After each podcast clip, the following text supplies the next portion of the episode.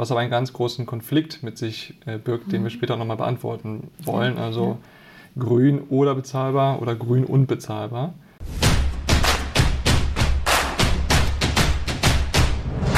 Der Immobilien-Experten-Talk. Wir haben in, neben dem Thema der Nachhaltigkeit noch ein anderes wichtiges Thema, nämlich mhm. Social. Ein vielmals derzeit wahrscheinlich noch unterschätztes Thema, was aber einen ganz großen Konflikt mit sich äh, birgt, mhm. den wir später nochmal beantworten wollen. Also ja. grün oder bezahlbar oder grün und bezahlbar. Mhm. Bevor wir aber die Antwort darauf finden, interessiert mich natürlich erstmal, was ist denn genau dieses E im ESG? Äh, sorry, S. S. Das S im ESG. Äh, ja, äh, es steht für Social, ähm, die sozialen Komponente in der Wirtschaft, aber natürlich auch in der Immobilienwirtschaft. Ähm, man hat sich dem Thema schon versucht, über die Taxonomie zu nähern. Äh, wir haben aber noch keine konkreten äh, Kriterien, wie dieses S auszugestalten ist, um es tatsächlich als nachhaltig äh, zu definieren. Welche Themenkreise, an welche Themenkreise denkt man da? Das ist erst einmal der Themenkreis Arbeitswelt. Das heißt, wie sozial ist die Arbeitswelt gestaltet, dann insgesamt die Gesellschaft, Inklusion und derartige Themen und aber auch, ähm, wie die Menschen leben wie der mhm. Lebensstandard ist der Menschen. Das sind so die drei Themenkomplexe. Du merkst es schon, es ist eher weich, es ist eher qualitativ, mhm. es ist nicht so hart abgrenzbar wie das E, das äh, grüne Thema mit dem CO2. Der Energieausweis und dann haben wir zukünftig immer mal den Sozialausweis. Sozialausweis, ja. Was hat das denn jetzt mit der Immobilienfinanzierung zu tun? Ja, in der Immobilienwirtschaft äh, hat es natürlich auch mittlerweile ganz intensiv diskutiert. Äh, da diskutiert man über ähm, Quartiersentwicklungen beispielsweise, wie diese gestaltet sind, um ein Zusammenleben möglichst divers zu gestalten beispielsweise. Oder wie wohl fühlt sich ein Arbeitnehmer in einem Bürogebäude. Ja? Wie angenehm ist es, wie viele Besprechungszonen hat man, wie viele Rückzugsmöglichkeiten hat man. Äh, und auch in den Unternehmen selber, Gender Pay Gap und lauter derartige mhm. Themen Themen werden dort diskutiert. Auf die Immobilie bezogen ist es auch hier etwas schwieriger zu greifen. Wir haben viel diskutiert im Haus. Da gibt es natürlich die Möglichkeit, ähm, objektbezogen es auf Pflegeimmobilien zu äh, fokussieren oder Bildungseinrichtungen oder auch, und das sehen wir eigentlich als das bedeutendste Thema, bezahlbares Wohnen. Hm, okay. Und kann man das sagen, was sich dadurch jetzt äh, verändert? Also sieht man, dass dann zukünftig mehr Finanzierung für Pflegeeinrichtungen vergeben werden? Also verändert sich euer Portfolio dadurch oder also mir fehlt so ein bisschen der, der Anknüpfpunkt ist, wie jetzt beim Thema Nachhaltigkeit, Energieausweis, du musst deine, deine, deine Immobilie energetisch sanieren. Mhm. Wird man sowas bei dem Thema dann auch sehen? Das wird man sicherlich in der Branche sehen. Man macht sich jetzt auch schon Gedanken darüber, wie gesagt, wie Quartiersentwicklung. Das sind im Moment noch so ein bisschen qualitative Pluspunkte, mhm. die man hier sammelt. Ich merke es aber bei den Developern, die sich sehr intensiv damit auseinandersetzen, wo auch die Mieter fragen, was kann ich meinen Mitarbeitern bieten in dieser mhm. Immobilie. Also das wird schon hinterfragt. Wir selber äh, haben uns äh, auch Gedanken gemacht, äh, wie schaut unser Portfolio aus. Für uns hat es einen ähnlich hohen Stellenwert wie das grün im ESG. Mhm. Es gehört auch ähm, zu unseren ESG-Produktfamilie sozusagen, äh, eine soziale Finanzierung zu machen nach diesen Kriterien. Da sind wir aber noch ein Stück weit in der Entwicklung. In mhm. der Refinanzierung haben wir es allerdings schon. Wir begeben äh, schon Social Bonds, mhm. also so, äh, soziale Anleihen sozusagen, äh, um äh, Immobilien dieser Assetklasse zu refinanzieren. Ich habe vorhin äh, schon mal kurz gehört, ihr habt tatsächlich auch schon einen Kredit, der in die Richtung geht. Da ist kurz das Wort Social Loan gefallen. Ja. Das fand ich natürlich sehr spannend. Vielleicht kannst du uns da einen, einen Einblick geben, was das denn genau ist. Mhm. Also beim Social Loan ist noch in der Entwicklung, aber wir werden Mitte des Jahres soweit sein, das auch unseren Kunden anbieten zu können. Ähm, der ist eine Finanzierung, ähm, womit wir bezahlbares Wohnen finanzieren wollen. Ähm, das ist nach gewissen Kriterien definiert mhm. und wenn diese Kriterien erfüllt werden, können wir sozusagen ein Label an diese Finanzierung rangeben. Äh, das ist mit einer Zusatzvereinbarung zur eigentlichen Darlehensvereinbarung äh, darzustellen und der definiert dieses Objekt als bezahlbares Wohnen, mhm. Immobilie. Ähm, die Kriterien haben wir uns äh, selbst zugrunde gelegt, orientieren sich aber nach offiziellen Nachfragen nachvollziehbaren äh, Größenordnungen. Okay. Das, das Thema äh, sozial geförderter Wohnungsbau ist ja eins, was mhm. häufig aus der, aus der Politik kommt. Ihr als Banker seid ja eigentlich mehr, ich würde sagen, der Hüter der Wirtschaftlichkeit. Der, ja. der, jeweiligen Finanzierung. Ich glaube, das kann man so sagen, ne? Ja, muss man so sagen, weil es ist ja nicht unser eigenes Geld, das wir hier investieren oder ja. weitergeben. Es ist ja Geld, das wir von unseren äh, Kunden sozusagen mhm. durch Einlagen oder über den Kapitalmarkt bekommen. Ja. Ähm, mein Gefühl ist immer, wenn es gerade Richtung sozial geförderter Wohnungsbau ist, ist es typischerweise eher etwas, was natürlich zu Lasten der Rendite von dem Immobilienentwickler oder dem Immobilienbestandshalter geht. Deswegen eröffnet sich natürlich schnell die Frage, die ich anfänglich mhm. einmal gestellt habe, grün oder bezahlbar oder ist es vielleicht sogar eher grün und bezahlbar? Was ist denn deine Meinung dazu? Äh, das Ziel muss sein, grün und bezahlbar. Es gibt äh, Investoren am Markt, äh, die sich eindeutig diesem Thema verschrieben haben. Das sind insbesondere die nicht gewinnorientierten mhm. Wohnungsgesellschaften kommunaler Art, Genossenschaften. Es gibt aber auch private Immobilieninvestoren, die sich dezidiert dazu positioniert haben, nein, ich will leistbaren Wohnraum, ich will bezahlbaren Wohnraum auf den Markt bringen.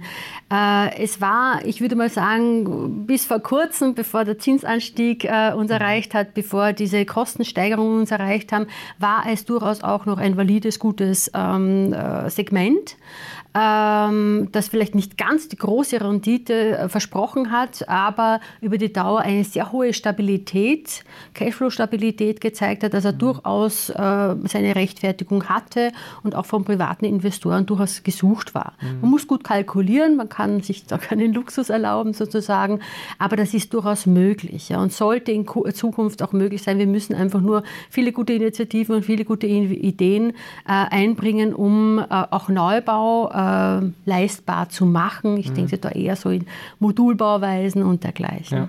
Wobei, also ist ja vielleicht auch durchaus ein Thema, was dann den Bestandsbau betrifft. Ne? Also gerade wenn da dann zukünftig irgendwie Sanierungen anstehen, dass man da ja auch direkt mit, mit drauf schaut. Ne?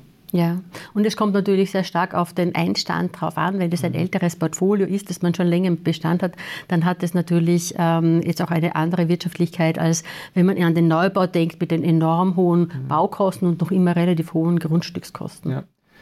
Wie sieht das jetzt aus? Also ich als Immobilienentwickler oder Investor komme zu euch und möchte eine Finanzierung haben. Mhm. Welch, auf welche Fragen muss ich mich äh, einstellen, um dann auch einen Kredit bei euch zu bekommen? Äh, Im Grunde sind es die üblichen Fragen zur Immobilienfinanzierung, wenn es um einen Social Loan geht mhm. in Zukunft. Ja? Äh, dann äh, schauen wir auf zwei Teile. Das eine ist, wer ist unser Kunde? Mhm. Äh, wenn du dann ein nicht gewinnorientiertes Unternehmen bist als Investor, dann ist schon mal der erste Haken dran. privatwirtschaftlich geht es auch, wie gesagt, da müsstest du dich aber schon öffentlich dazu bekennen, dass du bezahlbaren Wohnraum mhm. zur Verfügung stellst. Und das zweite Thema ist natürlich das Objekt selber und die Miete vor allem, die hier verlangt wird und die darf eine gewisse Obergrenze Obergrenze nicht überschreiten. Wir haben gesagt, wir wollen irgendwas Nachvollziehbares als Obergrenze definieren und da haben wir äh, die Regeln des, äh, Wohnbaugeld, der Wohnbaugeldverordnung uns mhm. herangezogen und gesagt, wenn hier nicht mehr Miete verlangt wird, als diese Obergrenze erlaubt, äh, dann würden wir das als bezahlbaren Wohnraum bezeichnen. Für mich klingt es so ein bisschen, dass, dass man quasi am Ende eher nochmal separiert zwischen den nicht gewinnorientierten ähm, Immobilien, Bestandshaltern, Entwicklern etc. und denen, die halt das natürlich auch für eine Rendite machen. Wird das dann auch immer mal so sein, also vielleicht ist es ein bisschen schon in die Zukunft reingeschaut, aber glaubt ihr, dass das Thema ähm, ähm, sozial auch ein Thema sein wird, was dann dem, dem renditeorientierten Immobilieninvestor dann auch nochmal stärker mit betreffen wird? Oder ist es eher durch die Politik getrieben, weil vorgeschrieben wird, hey, du musst aber mindestens 20, 30 Prozent der, der Immobilie auch in sozial geförderten Wohnungsbau äh, mitentwickeln? Das wird sicherlich politisch äh, sehr stark getrieben werden. Ähm, ich meine, man sieht es ja heute schon, es gibt ja in vielen äh, Städten schon äh, die, die Vorgabe, 20, 30 Prozent äh, im Neubau für Sozialwohnungen zur Verfügung stellen, gibt es unterschiedliche Regelwerke. Das ist auch grundsätzlich kein Problem, wenn es bekannt ist und wenn der äh, Entwickler sich darauf einstellen kann. Mhm. Er muss ja, wenn er ein Grundstück kauft, kalkulieren was kann ich im Verkauf erzielen und wenn ja. er weiß, er kann oder welche Miete kann ich erzielen, um das Ganze rentabel zu machen. Wenn er von vornherein weiß, er kann nur äh, X bezahlen, weil er 30 Prozent sozialen Wohnungsbau zur Verfügung stellen muss, mhm. dann kann er das rechnen. Es ist äh, schwieriger, wenn er ein teures Grundstück erwirbt und dann erst die Information bekommt, er kann äh, ein Drittel davon äh, nicht zur Marktmiete, sondern zu einer regulierten Miete vermieten, ja. äh, dann bedeutet es für den Rest des Objektes, dass er eine umso höhere Miete erzielen müsste. Und dann ist es die Frage der Wirtschaftlichkeit, ob das ja. überhaupt erzielbar ist am Markt. Spannend. Ähm, ja. Zum Abschluss äh, frage ich natürlich immer unsere Experten, welche goldenen Tipps sie denn für Immobilieninvestoren, Bestandshalter, Entwickler haben. Äh, vielleicht äh, fassen wir beides einmal zusammen und vielleicht hast du ja den einen oder anderen Tipp Richtung Thema Nachhaltigkeit, Soziales, den du ähm, uns mitgeben kannst, wo du sagst, ah, das ist wichtig, das sollte man sich auf jeden Fall in der Zukunft mit anschauen. Äh, Tipp ist auf jeden Fall, wenn man eine, ich gehe mal von einem Erwerb der Immobilie aus, es hinsichtlich der Nachhaltigkeitskriterien sich gut ähm, zu überlegen, gut zu analysieren, äh, die Daten auch einzusammeln. Mhm. Äh, also eine Immobilie hat viele, viele Daten und ähm, die gilt es wirklich sauber sich ähm, zu holen, mhm. zu analysieren, zu überlegen, auch zu dokumentieren. Je größer der Immobilienbestand ist, umso mehr äh, ist das Thema eigentlich gefragt, dieser Datenerhebung und Sammlung und diese Information auch digital zur Verfügung stellen zu können.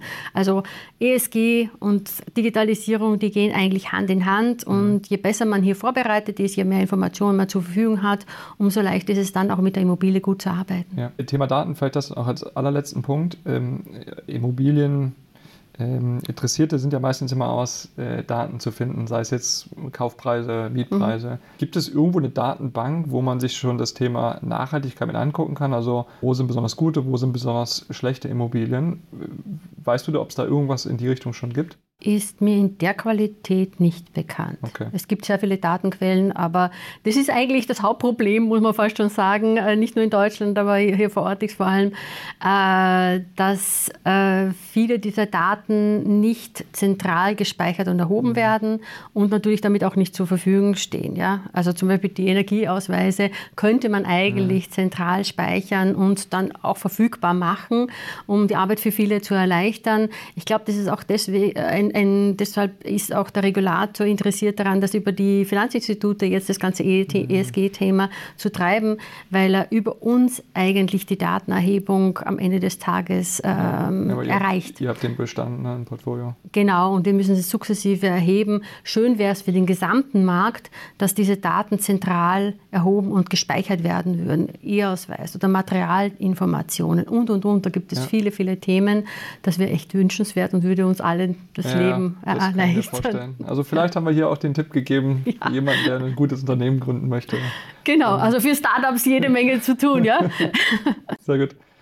Vielen Dank für deine Insights. Es hat mir sehr viel Spaß gemacht. Ich ähm, möchte mich besonders äh, auch für die, für die Einladung bedanken. Dankeschön, war und, sehr interessant. Äh, ich würde sagen, wir quatschen einfach in ein paar Monaten nochmal und gucken, was sich dann äh, Thema ESG getan und entwickelt hat. Sehr gerne, da wird sich jede Menge tun. Mhm. Sehr gut. Ähm, ja, dir einen schönen Nachmittag. Danke, und Patrick. Bis bald. Dankeschön. Danke.